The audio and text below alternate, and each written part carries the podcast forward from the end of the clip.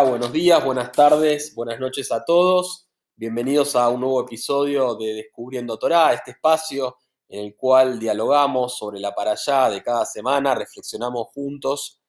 Eh, y bueno, esta semana nos toca la para allá Kitabo, la número 50 ya, que significa cuando llegues.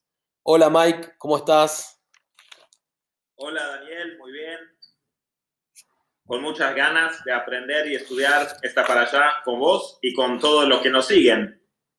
Sí, la verdad que estamos, bueno, muy agradecidos, pues la verdad que por suerte eh, mucha gente está escuchando, se ve que también un poco por, por la situación difícil que está viviendo, bueno, acá esto lo hacemos de Argentina, como saben, está una situación muy complicada esta pandemia, pero bueno, todo el mundo está en una situación difícil. Vemos muchísima gente de, Brasil, de San Pablo, muchas gracias por escucharnos, de Estados Unidos, de Washington, de Wisconsin, de un montón de, lugares, después, bueno, de Argentina, obviamente, de distintas eh, provincias, bueno, de Buenos Aires, de Rosario, vemos de Córdoba mucha gente, eh, bueno, y después de casi todos los países del mundo, la verdad que es, eh, la verdad que es una gran alegría poder compartir, ¿no, Mike?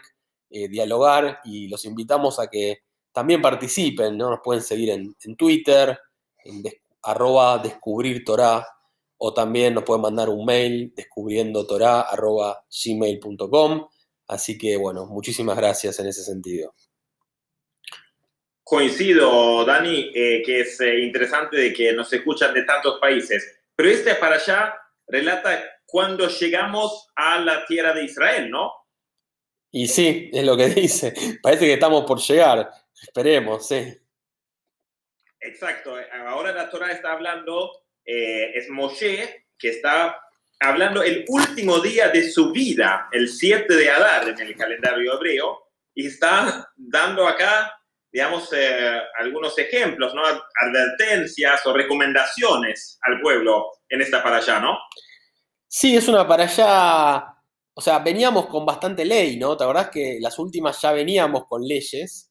Y acá son como leyes hacia el futuro, ¿no? Hasta ahora eran como leyes hacia el pasado, ¿no? De un poco de leyes, va, sin tiempo, eran como leyes sin tiempo. Y ahora es medio como que, parece como que nos va a dar ciertas indicaciones, eh, Moshe, eh, ¿no? De lo que hay que hacer y lo que no hay que hacer y qué puede pasar si hacemos lo que hacemos y si no hacemos lo que no hay que hacer, ¿no? Eh, hay cosas duras también en esta para allá, ¿no? No, esta es terrible, esta para allá, Mike. sí. sí. ¿sí? Pero es también, hace, nos falta solamente dos semanas para Rosh Hashanah, también es conocido como Yom Hadin, el día del, juicio, que nos va a determinar todo el, el, año siguiente y una razón de por qué está para allá, que justamente relata sobre la causalidad de las cosas, la causa y la consecuencia, viene acá para que nos para que estemos concentrados y, y bien preparados por lo que se viene, ¿no? Eso parece. Sí, sí. Eh, sí, empieza eh, la para allá, bueno, que cuando llegues a la tierra, ¿no? A la tierra de Israel, a Eretz. Ya empieza con ¿no? la palabra Eretz, que, significa no tierra, obviamente, y significa también, tiene la misma raíz que deseo o voluntad, ¿no? Como llegar a la, a la voluntad, ¿no? Exactamente. todo en la Torah se puede entender en diferentes niveles y así como uno puede llegar a la tierra de Israel, también se puede entender como llegar a tener el deseo de ser Israel y lo que eso representa o poner la voluntad de eso que es. En ese sentido sería un eh, desarrollo personal, ¿no? A ver cómo es eso, Mike, si puedes profundizar un poco. Cómo no. Eh, la palabra Eretz, como decís, también eh, está relacionado con la palabra razón, ¿sí? En hebreo, por ejemplo, si yo quiero un helado, digo ani rotze glida, por ejemplo, ¿no? Rotze, razón, querer, ¿sí? Deseo y voluntad en hebreo es la misma palabra, ¿ok? Es decir, si vos pones voluntad, vas modificando tu deseo hasta que aprendes algo, lo que antes era un deseo, a través de la voluntad ya es un nuevo deseo, ¿se entiende? Está bien, es como si lo querés, lo tenés, parecería, ¿no? Sí, vamos a dar un ejemplo. Vos, que sos un gran deportista, te gusta jugar al tenis, pero a veces, a veces no te gusta entrenar. pero llega un nivel donde vos entonces tenés deseo de quedarte en la cama, pero por voluntad vas y entrenás igual. Pero con el tiempo ya tenés deseo de ir a entrenar. Ah, como que la voluntad hace al deseo. Se converge. Está bueno, muy bueno, muy interesante, Mike. Ahí entendí. ¿Ok? Sí, sí, sí. Por eso es la misma palabra. El, el idioma hebreo es muy sabio. Entonces ahí es el mismo, la misma palabra, razón. Bien. Bueno, y arranca y dice que tenemos que, cuando lleguemos, tenemos que agarrar unos frutos, ¿no? Y llevarlos de una manera, ofrecérselos a Dios, ¿no? Como de una manera, llevarlos a un templo. Las delicias.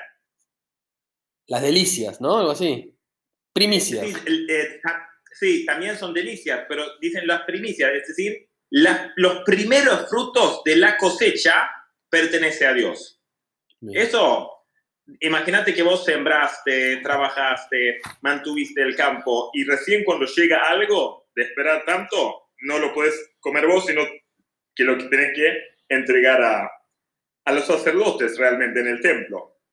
Difícil, Mike, eso, ¿no? Y también tal vez nos enseña que a pesar de nuestro esfuerzo, el, el mérito no es posible si no es con la ayuda de Dios. Es decir, nosotros, porque en el campo se trabaja el campo, no es como en el desierto, que comían el maná que caía del cielo. Esto es la tierra, esto es Eres, eso es trabajo. Pero, es decir, que también el mismo trabajo no es gracias a vos, es gracias de la ayuda, o sea, es casi un teatro lo que vos haces. El que realmente hace es Dios. Sí, yo ahí leí algo interesante que lo relaciona en cómo dar, ¿no? Así como Dios te pide que le des los primeros frutos, hace un paralelismo de cómo ayudar al otro, ¿no? Y, hay tres conceptos que están en esta frase, que dice, y ahora he aquí que he traído las primicias del suelo, ¿no? Dice la, frase en, la Torá. La, segunda palabra es y ahora, o sea, ahora, que cuando uno ayuda a alguien tiene que hacerlo rápido, porque si uno se retrasa, que ahora está ayudando a alguien que está mal, que está angustiado, que, está, tiene una necesidad muy grande, entonces cuanto más retrasás, más prolongás la angustia. Y por otro lado, el hecho de que vos lo ayudes rápido probablemente le dé esperanza, no por lo que le estás dando, sino que por, por lo que le lo hayas hecho rápido, ¿no? Después dice... bueno, lo rápido ahí, interesante cómo se puede tal vez relacionar la rapidez en la ayuda con la primicia del fruto. O sea, que tal vez ayudar ahí tiene que ser lo primero que salga de uno, ¿no? Exacto, está bueno, sí. La palabra primicia es, es rápida, tienes razón. Muy buen punto. Después dice eh, aquí, ¿no? Que aquí, he aquí, eh, en hebreo tiene que ver un poco con la palabra felicidad, ¿no? Que tenés que dar con alegría, ¿no? Mm. Eh, que hay, viste, de esa gente que da pero con culpa, o sea, es, un sentimiento jodido, ¿no? Es, alguien dice, bueno, tengo que dar, pero te das cuenta que te está dando pero con bronca, o, ¿viste? O, eh, te está ayudando con bronca, ¿viste? A veces pasa, eh, o que no quiere en el fondo. O sea, acá dice, no, tenés que dar con felicidad, con alegría. Dice que de alguna manera, si vos das con alegría a la otra persona, lo protege de la vergüenza. O sea, el que tiene que pedir, el que está en una situación difícil en general es el que tiene que pedir ayuda. O sea, está en una situación indulgente, en una situación difícil. Entonces, de alguna manera, protegemos su dignidad al darle con alegría. Porque es como que lo lo haces sentir al otro que él te está dando alegría también. Porque gracias a eso, gracias a que vos estás haciendo que el otro te dé, el otro está contento, el que te está dando, paradójicamente, no, no solo el que está recibiendo. ¿no? También hay un dicho que dice, cuando damos es cuando realmente recibimos. O sea, creo que todos que alguna vez pudimos dar algo, eh, la satisfacción que eso da es eh, muy especial, ¿no? Totalmente. Cuando uno puede dar alguna ayuda, es, es una manera de recibir diferente. También eh, leí algo parecido a lo que decís vos sobre esto, y es cuándo, a partir de cuándo empezaron estas leyes que tenían que traer las primicias, ¿no? Era cuando, porque todo el pueblo, todos los tribus, no llegaron simultáneamente, ¿no? Es decir, era cuando una parte del pueblo estaba adentro, era cuando todo el pueblo estaba adentro. ¿Cómo sería esa contabilidad? No sé. Y ahí dice, cuando todos están adentro. De ahí podemos aprender algo interesante relacionado con lo que vos decís, con la alegría y las ganas. Es decir, uno tiene que estar adentro con todo el pueblo, totalmente adentro. Ahí cuando uno está en una actividad totalmente presente, ahí también tienes la alegría y es donde, donde uno da. Si no, uno, por ejemplo, da, pero tu cabeza o tu corazón tal vez está en otro lugar. Mm, está bueno. Muy bueno el mensaje, es cierto difícil hoy en día que con todas las distracciones que hay, las comunicaciones, la, el teléfono, todo, pero sí. Sí, exacto. Imagínate que vos escuchás a un amigo eh, o un amigo, vos querés hablar con un amigo y esa persona te está escuchando mientras que está mensajeando. Mm. No es lo mismo que si te da, si estás totalmente presente, ¿no? Y sí, pasa mucho. Y bueno, la tercera parte dice, he traído, ¿no? Es como que en realidad es he traído, como que estás trayendo algo que no es tuyo. O sea, cuando vos le das algo al otro, en realidad es algo de una manera que Dios te ayudó a vos a crearlo, es de Dios lo que. Entonces, eh, hace mucho foco entonces el sentido que no importa tanto lo que das, sino la actitud con la que lo das. Porque lo que estás dando no es tuyo. Entonces, lo que más importa es la, la posibilidad que te dio Dios de dar y entonces hacerlo de una determinada forma, con alegría, como, como decía antes, ¿no? Perfecto. Hay también un versículo que vamos a llegar más adelante, pero de esas cosas que podríamos decir, entre comillas, las maldiciones, dicen, esto llega porque no me servías con alegría cuando vos tenías todo. Es decir, si uno se enfoca en todo lo que uno tiene, en general eso debería generar mucha alegría y agradecimiento. Eh, y si uno no sirve a Dios con alegría. En ese momento tiene que venir ese aprendizaje por maneras no tan, no tan gratas, ¿no? Bien. Y bueno, ahí parece que van a entrar a Israel, o sea, le dice, bueno, van cuando entren, le dice, eh, Moshe al pueblo, ¿no? Le dice, va a haber dos montes. Y divide como un monte que representa la bendición y otro que representa la maldición, y medio como que divide las doce tribus, seis y seis, ¿no? Eh, entre los dos montes. Yo no entendí bien por qué, por ahí vos entendés, Mike, no sé si por ahí tiene un significado, no sé. Bueno, esos dos montes también figuran en la parasha Re'e, donde dice, mira, pongo ante ti la bendición y la maldición, y ahí también uno se relata en cada monte.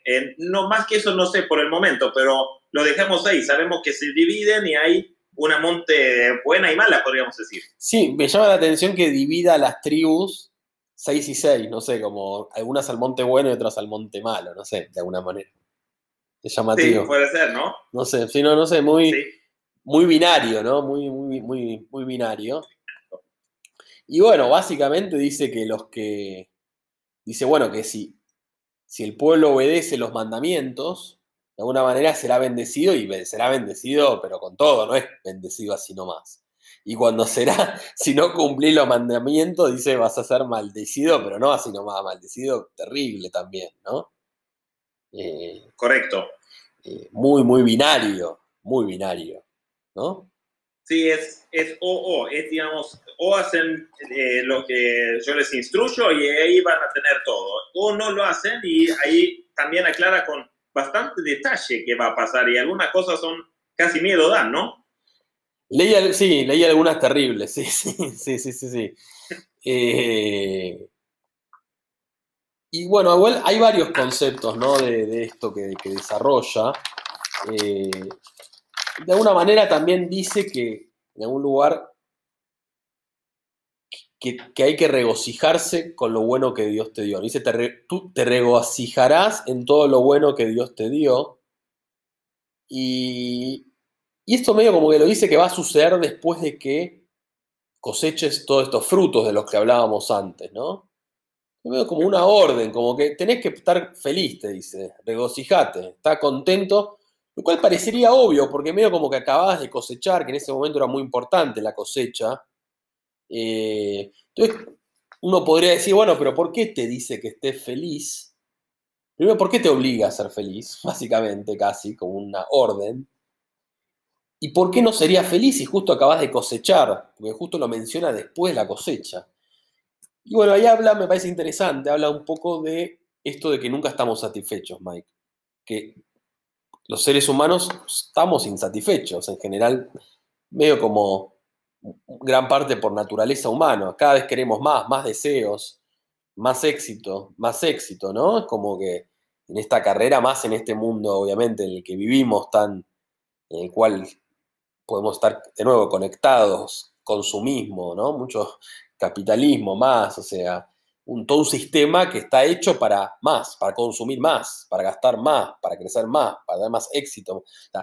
Eh, vivimos rodeados de eso. Entonces, eh, de alguna manera te dice, no, pará, ponete contento por lo que hiciste, ¿no? Eh, y de alguna manera, alguna, dice, bueno, medio como que habla en general de no compararse, como decías vos, ¿no? De estar feliz por lo que tenés y no por comparación. Te pregunto, eh, ¿es un derecho ser feliz? Acá dice que es más una obligación que un derecho, parecería. Sí, perfecto. Yo escuché eso, eh, que dicen, no, no es un derecho, es una obligación. Y creo que cada persona que vive con una persona infeliz o que trabaja con una persona infeliz o que tiene contacto de, gente infeliz, podrían estar de acuerdo que debería ser una obligación que, que sean felices porque la gente infeliz obviamente sufre mucho, pero también causan bastante sufrimiento a la gente a su alrededor. Entonces cada uno tiene una obligación de intentar ser feliz y contento con lo que uno tiene y, y ser una persona, digamos, positiva que rebota positivismo y, es contagioso el, humor, ¿no? Es decir, la, cara larga no va, dice la Torah, ¿no? Sí, parecería que dice, que dice eso, ¿no? O sea, después desarrolla un poco y medio como que lo relaciona con la gratitud, ¿no? Como que, que es, vos podés decir, bueno, pero no, no sé, hay gente que, a veces que no, y uno mismo, no, no puede ser feliz todo el tiempo, Mike, pará, tampoco me obligues, o sea, hay momentos que soy infeliz, y déjame ser infeliz y feliz en otros momentos. Pero bueno, acá dice básicamente que, que tenemos que ser agradecidos. Dice como si sos, cuando sos agradecido por lo que tenés, es más probable que tengas paz, ¿no? Eh, Ahí sí. Eh, eh, tenemos la palabra paz que dijiste, por ejemplo, significa, que en, hebreo tal vez es la palabra hebrea más famosa de todas, shalom viene la palabra shlemut, que significa completitud, o sea, falta total de carencias. Cuando tenés shlemut, tenés paz, cuando tenés, te sentís pleno. Y cuando te sentís pleno, cuando te enfocas de todo lo que tenés y te sentís agradecido por eso. Entonces, ¿cómo se dice gracias en hebreo? Toda, toda, toda rabá, sí, perdón, sí. Toda. Y toda es lo primero que decimos en la mañana. Decimos mode ani lefaneja. Mode es como oda, de la palabra oda, odaya, que es agradecimiento. Es decir, la primera palabra que decimos cuando nos despertamos es toda. Y nosotros que somos judíos, viene la palabra Yehudim, que es de Yehuda, que viene de la palabra oda, oda también, odaya. Lea, nuestra matriarca, cuando tuvo su hijo Yehuda, exclamó, esta vez agradezco a, Dios. Es decir, la identidad judía está apegada a la actitud de agradecimiento y esto automáticamente debería resultar en la felicidad también y en el shlemut, en el eh, completitud. Bien. Pero bueno, hay veces que no pasa, Mike, por lo que dice también para allá, eh, ojo. Eh. Acá dice... Obvio, ahora vienen las cosas más, más eh, intrigas, ¿no? Y cuando habla un poco ya de lo malo, ¿no? Empieza, yo, yo vi, relaciona bastante como, como decía, a la infelicidad, a la necesidad de cada vez necesitar más.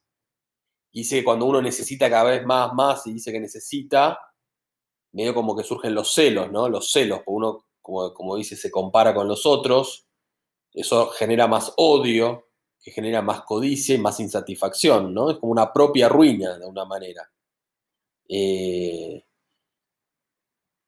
y en su manera la infelicidad es casi inevitable ahí, ¿no? En, esa, en, esa, en ese círculo, en esa, en esa carrera. Hay un ejemplo, ¿no? De alguien que necesita nafta para cargar el auto, para andar en la autopista, pero carga el tanque, ¿hace falta cargar el tanque lleno siempre? Sí, puede ser, lo puedo cargar hasta lleno, ¿no? Pero dice, cree que necesita más. Entonces pone, no, pero dame más. Entonces en la estación de servicio, no, pero ya te llené el tanque, anda, ahora puedes, tener para manejar muchas horas. Dice, no, pero, pero dame más, más. Entonces, bueno, ¿qué querés, tipo? Entonces pone nafta y lo pone atrás en el auto. O sea, olor a nafta dentro del auto, todo. No, pero un poquito más, más. Pone, se llena todo el auto de, de, nafta dentro. Y después dice, anda ahora porque no, no te puedo vender más, esto te va a hacer mal a vos también. No, pero dame más. Entonces empieza a poner nafta encima del auto también. Muy poco práctico manejar así. Entonces, lo, lo que quiere decir con esto es, por ejemplo, con el, el dinero o el éxito. O sea, hace falta eso en cierta medida para poder avanzar, para poder manejarse. Pero no hace falta cargarse con más que uno necesita para poder avanzar. A veces nos obsesionamos tanto con lo que necesitamos, que más, más, más, más. Y Dios dice, no, yo tengo esto, es suficiente, podés avanzar en la vida así. No hace falta llenarse de una manera tan absurda, ¿no? Está bueno, está bueno el ejemplo, está bien. Sí, sí, igual eh, habíamos leído antes también, ¿no? Como vos, me habías dicho que eh, tanto el dinero como, como el éxito son como herramientas que las puedes usar para hacer cosas buenas o hacer cosas malas. No es que por sí mismo es bueno el dinero o el poder o la riqueza, ¿no? El poder también. O sea, vos depende para qué lo uses. O sea, hay ejemplos de gente que llegó a ser muy poderosa y lo usó para hacer mucho daño, obvio, ¿no? O sea, es, terrible, es como que te, te apalanca, ¿no? Como un concepto más financiero, pero como que te apalanca, ¿no? Eh, para, para cualquier lado. El leverage. Sí, exactamente. sí, sí, exacto. Y bueno, nada, después un poco también de que a veces nos damos cuenta, ¿no? Cuando, cuando uno por ahí no agradece, cuando, o sea, eso que vos decís, agradecer todas las mañanas. ¿Vos agradecés todas las mañanas? ¿Vos sí? Yo cuando me despierto intento decir Modé a mí, le fané jamel, jaibe, ángel, sata, vinish mati, armada, gabá, vejenda, gabá en una teja. Digo, digamos, gracias, eh, doy gracias ante ti eh, y después, digamos, vejenda, como es la palabra rajen, que significa misericordia.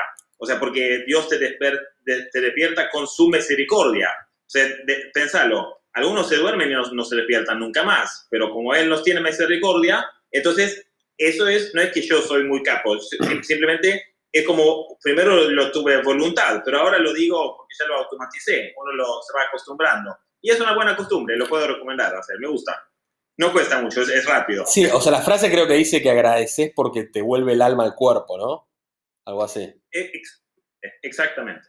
Está bien. Pero bueno, es verdad, o sea, uno obviamente no. Yo lamentablemente yo no lo hago, por ahí podría empezar algún día, Mike, gracias. Eh, lo puedes hacer en castellano. Sí, bueno, lo puedes empezar. Eso puede ser en hebreo también, no hay problema, por leer. Pero, mm, pero sí, bueno, es verdad que uno no, por ahí no agradece, es porque se da cuenta de lo que tenía cuando lo pierde, ¿no? Eso pasa mucho, ¿no? Sí, eso, eh, eh, o sea, esperemos no tener que perder las cosas para empezar a, a valorarlo. Totalmente. Bueno, y después hay una frase, Mike, que me gustó bastante, que dice, las o sea, si, si haces las cosas bien, ¿no? El camino binario bueno, dice, las bendiciones te darán alcance, ¿no? ¿Qué opinas de esa frase? A ver, ¿qué te, surge algo ahí? sí, es genial, es genial. Dicen como que las bendiciones te van a perseguir, ¿no? sí, rarísimo. Como si uno se quisiera escapar, Mike, no entiendo. Yo escuché una versión de esto, tal vez leíste algo también al respecto. Lo que yo escuché es esto.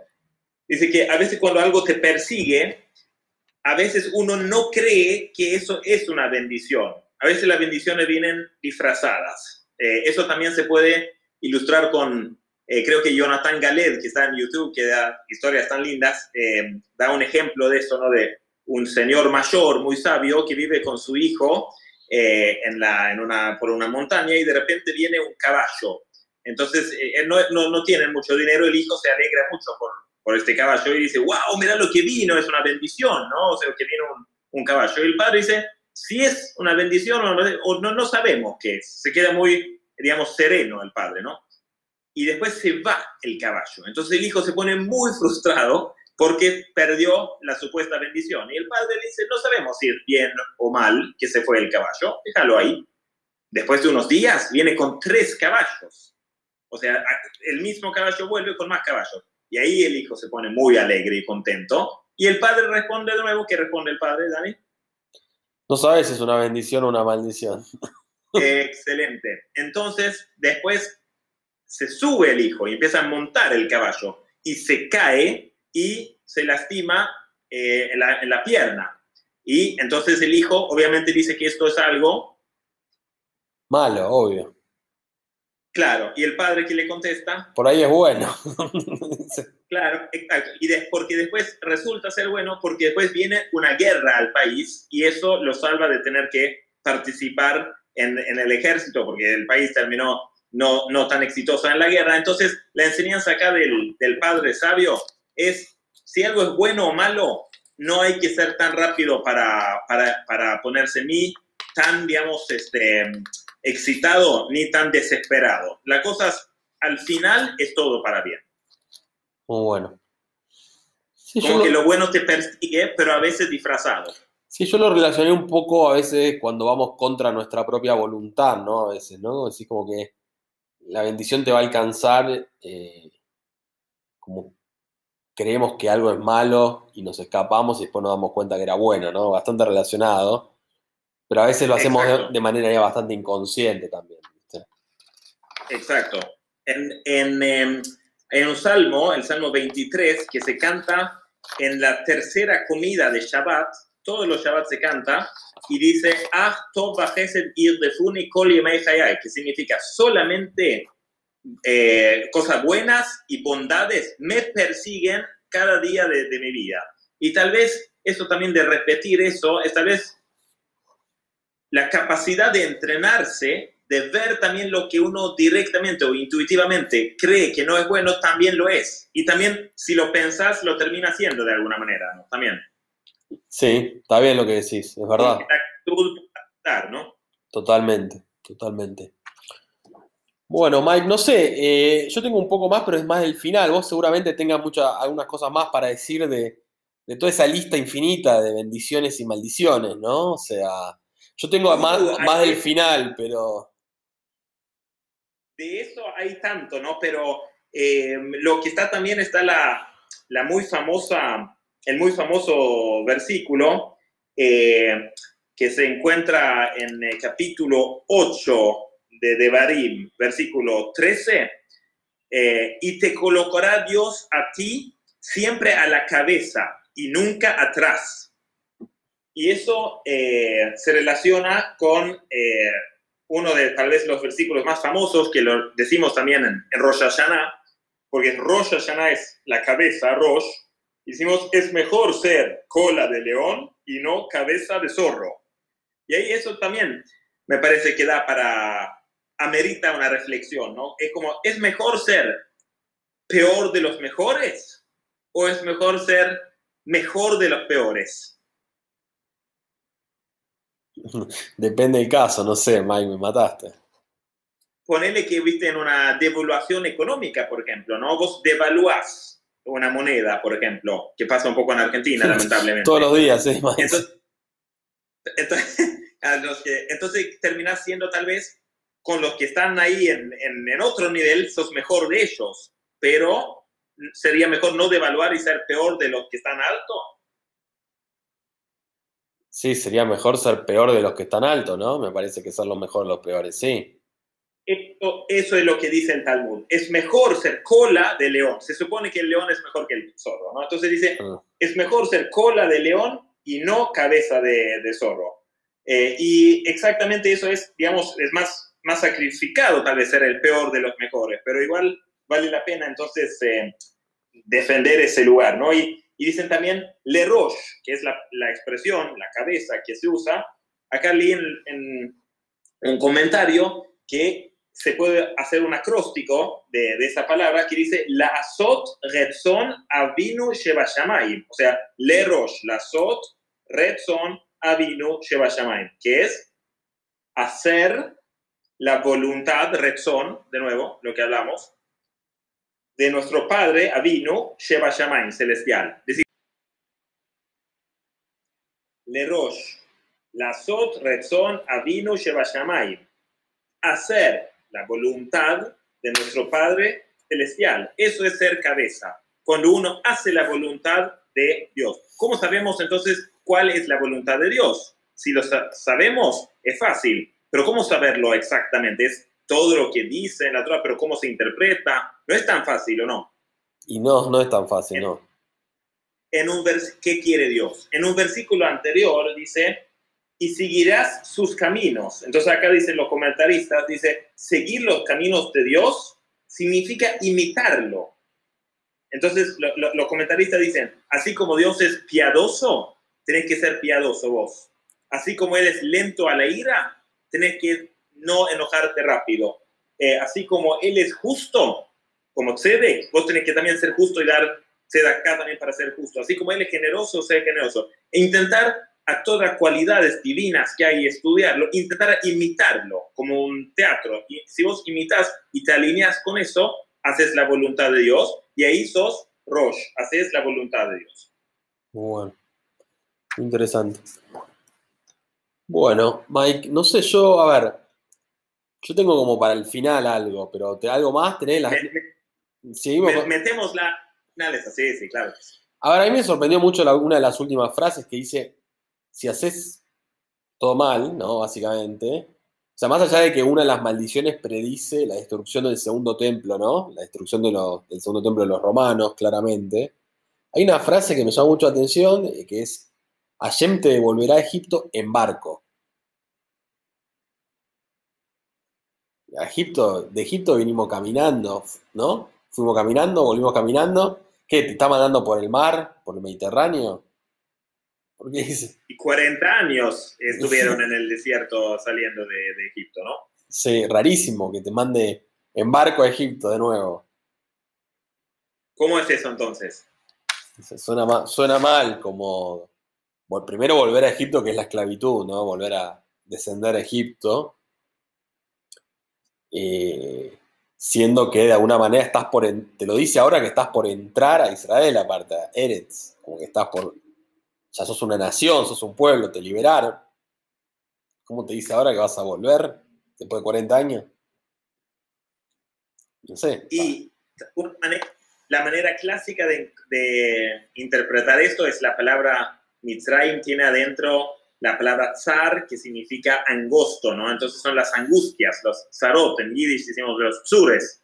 Es decir, si vos te desvías de la instrucción que eh, Moshe ahora está instruyendo con tanta claridad, vas a tener angustias, una manera ¿no? de, entenderlo en la vida. Pero también eso de barco, ¿qué, qué pasa con el barco?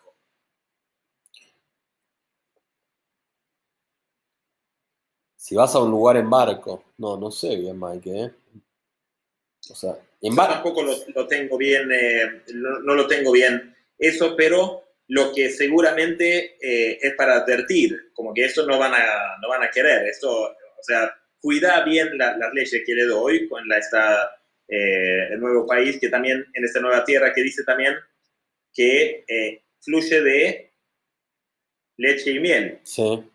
Que es una frase muy famosa también, de, muchos de, los sionistas usaban, ¿no? Del, la tierra de, que fluye de, leche y miel. Y ahí también se, dice que es un país rico de vacas, que dan la leche, y de frutos, que dan la miel.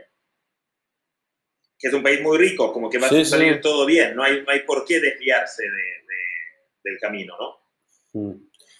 Sí, a ver, eh, sí, a mí es, eh, yo desde el punto de vista más personal es como que me, me hace pensar como, como esa gente o uno, no sé, o sea, esperemos que no, pero cuando es esa gente que llega a un momento en la vida muy avanzada y medio como dice, ¿para qué hice en mi vida, no?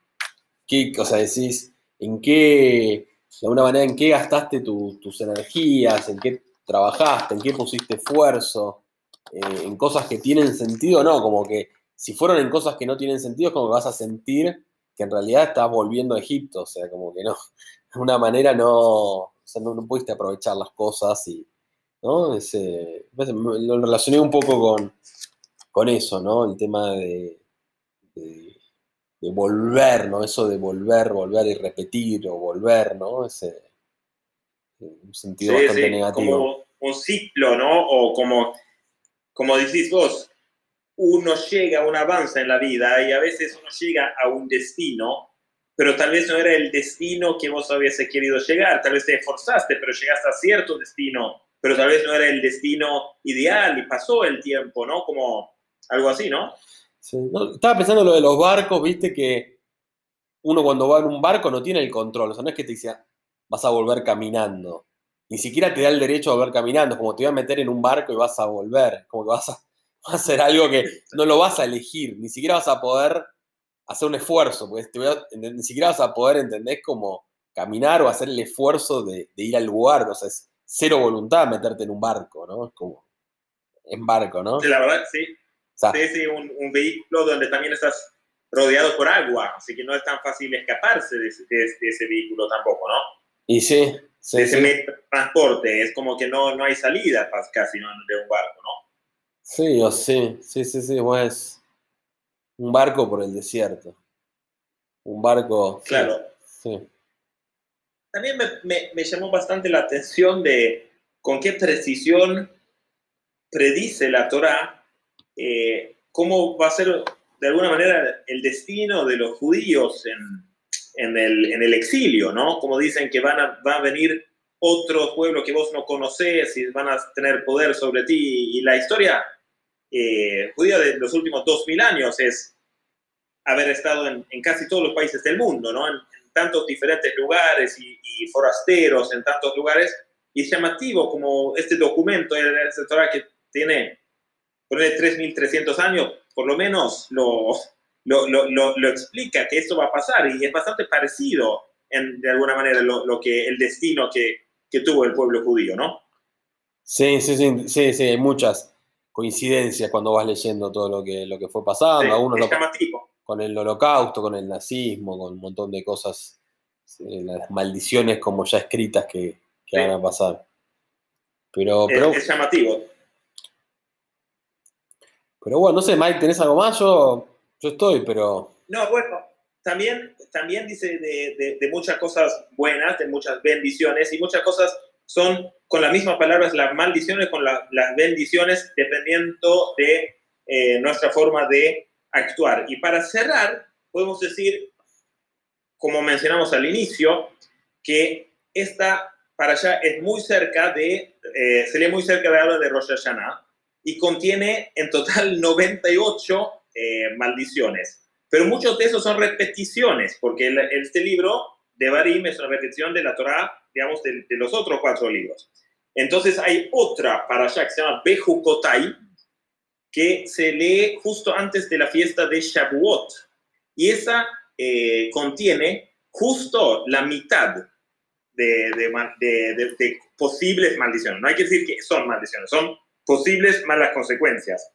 Pero ¿por qué son el doble de, en Rosh Hashanah que en, antes de Shavuot? Porque el Bejukotai se lee siempre antes de Shavuot. Dicen que Shavuot son siete semanas después de Pesach y estás ahí en una onda muy, muy fuerte y así, entonces te da un cachetazo para que te despiertas Shavuot, momento de recibir la Torah, cumplir la Torah ahora, pero ahora que es Rosh Hashanah, que es el momento de realmente cambiar. Shana, que es año, también se relaciona con la palabra Shinui, que es cambio, o la palabra Sheini, que es segundo, es una segunda chance. Entonces nos da todo esto para que nos despertamos y que no, que no nos aflojemos en, este momento tan importante del, eh, del, año. Eso es una manera de, de digamos, eh, eh, comparar o combinar esos dos parashot, eh, Bejukotai y Kitabó. Salvo eso, me parece que estamos listos para empezar a estudiar la, la, próxima parasha, que va a ser Nitzavim. y con eso les deseamos a todos Shabbat Shalom, Umeboraf, y que estén todos muy bien. Gracias por escucharnos, ¿no? Sí, muchas gracias, Mike, bueno, por, por, la, charla de hoy, muy interesante todos tus aportes, y muchas gracias a todos por, por escucharnos, sí, que terminen bien la semana, eh, Shabbat Shalom, y bueno, falta poco para Rosh así que vendrán fiestas y empezaremos de nuevo, ¿no, Mike, a leer? Porque con esta pandemia nos quedaron como dos, tres meses de de hueco, como habíamos dicho, así que no sé, vamos a tener que volver a empezar, ¿eh? No sé. Y sí, después de la última para allá, que es Besot HaBerajá, empezamos de nuevo con Bereshit, que es la primera para allá de, de la Torah. Y para concluir esto, podemos decir que la última letra eh, de la Torah es la Lamed, la última palabra Israel, y la primera palabra es Bereshit. Y la, la última letra y la primera letra forman la palabra Lev, que significa corazón. Así que la idea es, con la Torah, es llevarlo al corazón, porque eso puede dar, eh, en lo mejor de los casos, esperemos, mucha alegría y entusiasmo y ganas de vivir y ganas de hacer el bien, que es la, la idea con todo esto, ¿no? Bueno, muchas gracias a todos. Entonces, hasta la próxima. Acuérdense Descubriendo Torah. Nos pueden seguir por Twitter, nos pueden enviar mails, Descubrir Torah, Descubriendo Torah. Así que bueno, saludos a todo, todo el mundo que nos escucha.